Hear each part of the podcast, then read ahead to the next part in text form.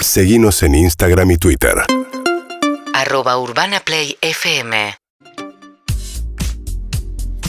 Bien amigos, séptima fecha del Campeonato Mundial de Fórmula 1, ni más ni menos que el Gran Premio de Mónaco y nosotros tenemos, como decía, al número uno, al señor Fernando Tornelo. Hola Fer, buen día, ¿cómo estás?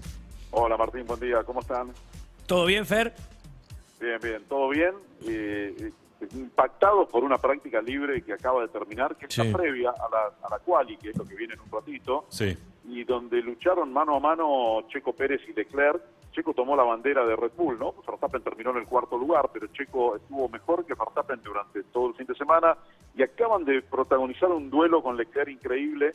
Leclerc venía ganando todo el fin de semana, el día viernes en las dos prácticas, hoy venía primero también, y de pronto Checo le bajó el tiempo, y después Leclerc se lo bajó a Checo, y después Checo se lo volvió a bajar, y así sucesivamente varias veces, y terminaron a una diferencia ínfima, ¿no? De 41 milésimos.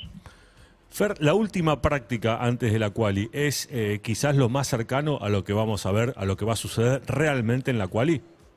Sí, sí, porque en realidad es así. El día viernes eh, toman contacto con la pista, van reconociendo, van mejorando, van retocando los autos. En la segunda práctica del día viernes es cuando se prueba para el domingo, ¿no? Así, Claro. para, la, para la carrera.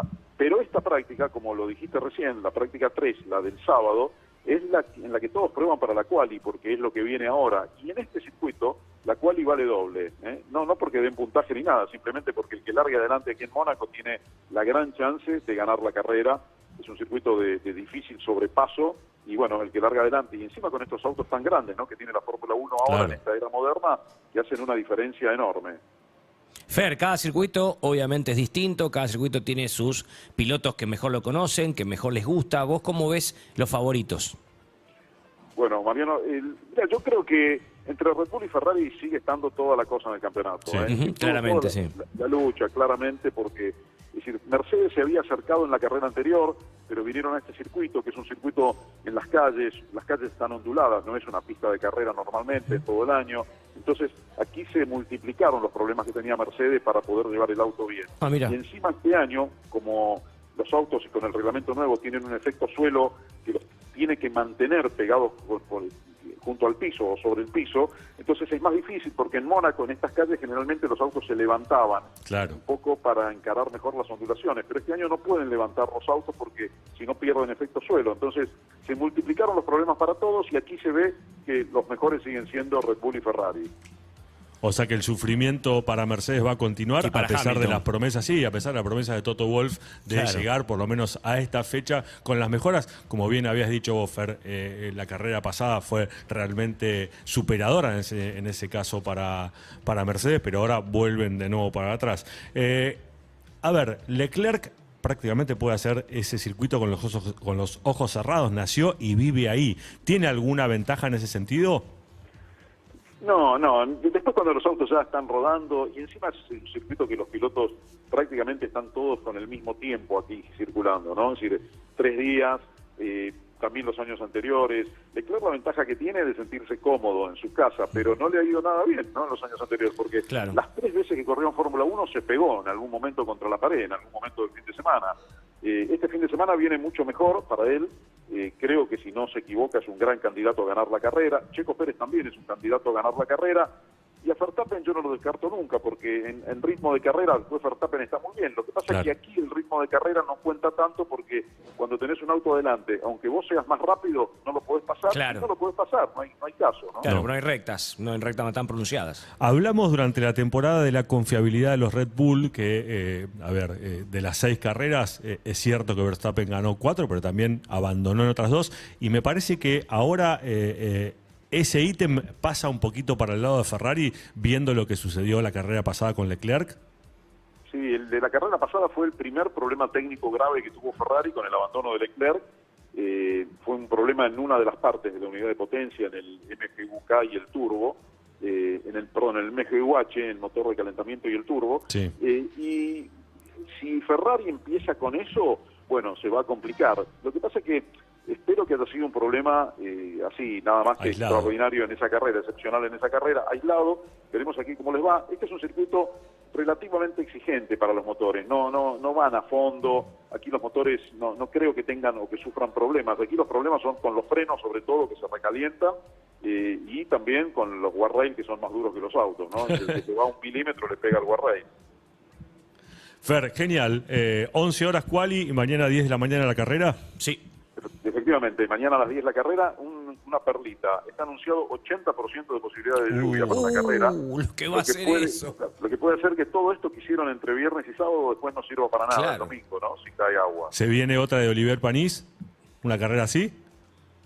Y se, se viene, se viene una carrera, yo creo que se viene una carrera súper interesante. Si no llueve, eh, puede ser una procesión por lo que les decía recién, ¿no? Es decir, que el que agarra la punta es difícil que lo pasen, se tienen que arriesgar, se pueden tocar, en fin, veremos qué pasa. Pero si llueve va a pasar absolutamente de todo, porque va a haber banderas rojas, autos de seguridad, eh, y ahí veremos, bueno, la, la habilidad de cada piloto, ¿no? Yo tengo mis favoritos en la lluvia. Creo A que ver, a ver, que yo quiero saber como- esos favoritos. y los dos de Red Bull, Checo Pérez y Max Verstappen, van muy bien en el agua. Magos, sí. Max, Max ha hecho carreras inolvidables en el agua. Eh, Hamilton va muy bien en el agua también. Eh, lo que pasa es que, bueno, tienen que estar exentos de toques de otros pilotos, ¿no? Para poder lucirse. Puede pasar cualquier cosa con la lluvia. Tengo un pálpito que lo voy a decir acá, por más que mañana me, me, me, me- me tilden de Gil. A ver. ¿Sí? A ver. Pierre Gasly. Ese es mi pálpito. Bueno, Pierre Gasly ganó una carrera increíble en el 2020 en Monza, cuando nadie esperaba. Eh, así que, ¿por qué no? Acá puede ganar cualquiera. Yo te digo, acá han ganado pilotos. Ganó una carrera Olivier Panis en el año 96, Sí. que fue su ún- única victoria en la Fórmula 1, eh, en la que llegaron cuatro autos a la meta. Claro. ¿Cuatro? Sí, cuatro autos. Y En antes- fue eso, ¿no? Con Ligier, Con efectivamente. Ligier, vos. 96. Yo no tenía el autito Sí, chiquitito de Ligier cuando jugaba en la arena. Sí, Y en el 82 hubo una carrera que cuando terminó nadie sabía quién había ganado. ¿Por qué? Había ganado, había ganado Patrese al final, que se, que, que se había quedado eh, en un trompo, quedó contra un guarrail, estuvo un rato parado, lo sacaron los comisarios, pero como en la última vuelta casi todos abandonaron por falta de combustible o por golpes, terminó ganando Patrese, que cuando llegó no tenía ni idea que había ganado la carrera. Es Pensó que muy estaba bueno. lejísimo, Hasta que vinieron y dijeron, vos ganaste. Así que, bueno, en Mónaco pasa de todo, por eso es lindo Mónaco. también. Te lo hablamos antes que te- de tenerte a vos al aire, Fer. Lo, lo- lo- los que tuvieron, yo tuve la suerte de estar en el circuito en otra época, no de carreras, obviamente, y podés moverte ahí con el auto por, por el mismo lugar y es, es fascinante, ¿eh? lo que debe ser para los pilotos, para los que lo han vivido de cerca. Sí, sí, estar en el circuito, Mariano, y poder salir al- a las dos horas después que se terminó todo, a, a andar en el auto en la misma pista, Claro. es increíble. Y sobre todo con lo que pasó hoy también, ¿no? Porque, fíjate, el último dato es Checo Pérez le ganó por 41 milésimas, que son cuatro centésimas. A Leclerc. Esto es, si agarras un segundo, lo dividís en 100 partes el segundo, y cuatro de esas partecitas fueron la diferencia que hubo entre Pérez y Leclerc, para que se den una idea de lo Sí. apretado que fue todo, ¿no? Fer, un lujo Tremendo. tenerte como siempre. Espero que tengas una gran quali hoy y una muy buena transmisión Abrazo mañana. grande, Fer. Bueno, abrazo grande a los dos, Martín y Mariano. eh, Un saludo para Sofi, que ya sé que está, tengan la buena vida. La está también. Sí, la está mal, pasando sí. muy mal, Fer, la está pasando muy mal. Se Bueno, viene el gran bueno, premio. la Champions, mañana se puede ir a Mónaco a ver la carrera. Sí. ¿Tu pálpito, ¿Tu pálpito cuál es eh, con respecto a la final de la Champions, Fer? Ah, no tengo mucha idea, pero yo lo veo muy fuerte al Liverpool. ¿eh? Los partidos que miro me parece que el Liverpool está muy, muy fuerte como equipo.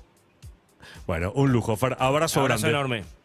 Bueno, y además tiene la camiseta independiente. Que ¡Apa! Ahí está, ahí le salió el hincha. Qué, qué semanita, Fer, ¿eh? Qué semanita Qué tuviste, semanita. ¿no? Hablemos del Liverpool. Sí, mejor. chao. Chao. Amigos, se viene el gran premio de, For- de, sí, de Fórmula 1 de Mónaco, el más tradicional, el Mañana. más lindo de todos. Y nosotros tuvimos la suerte de tener a Fernando Torres. Urbana Play fm.com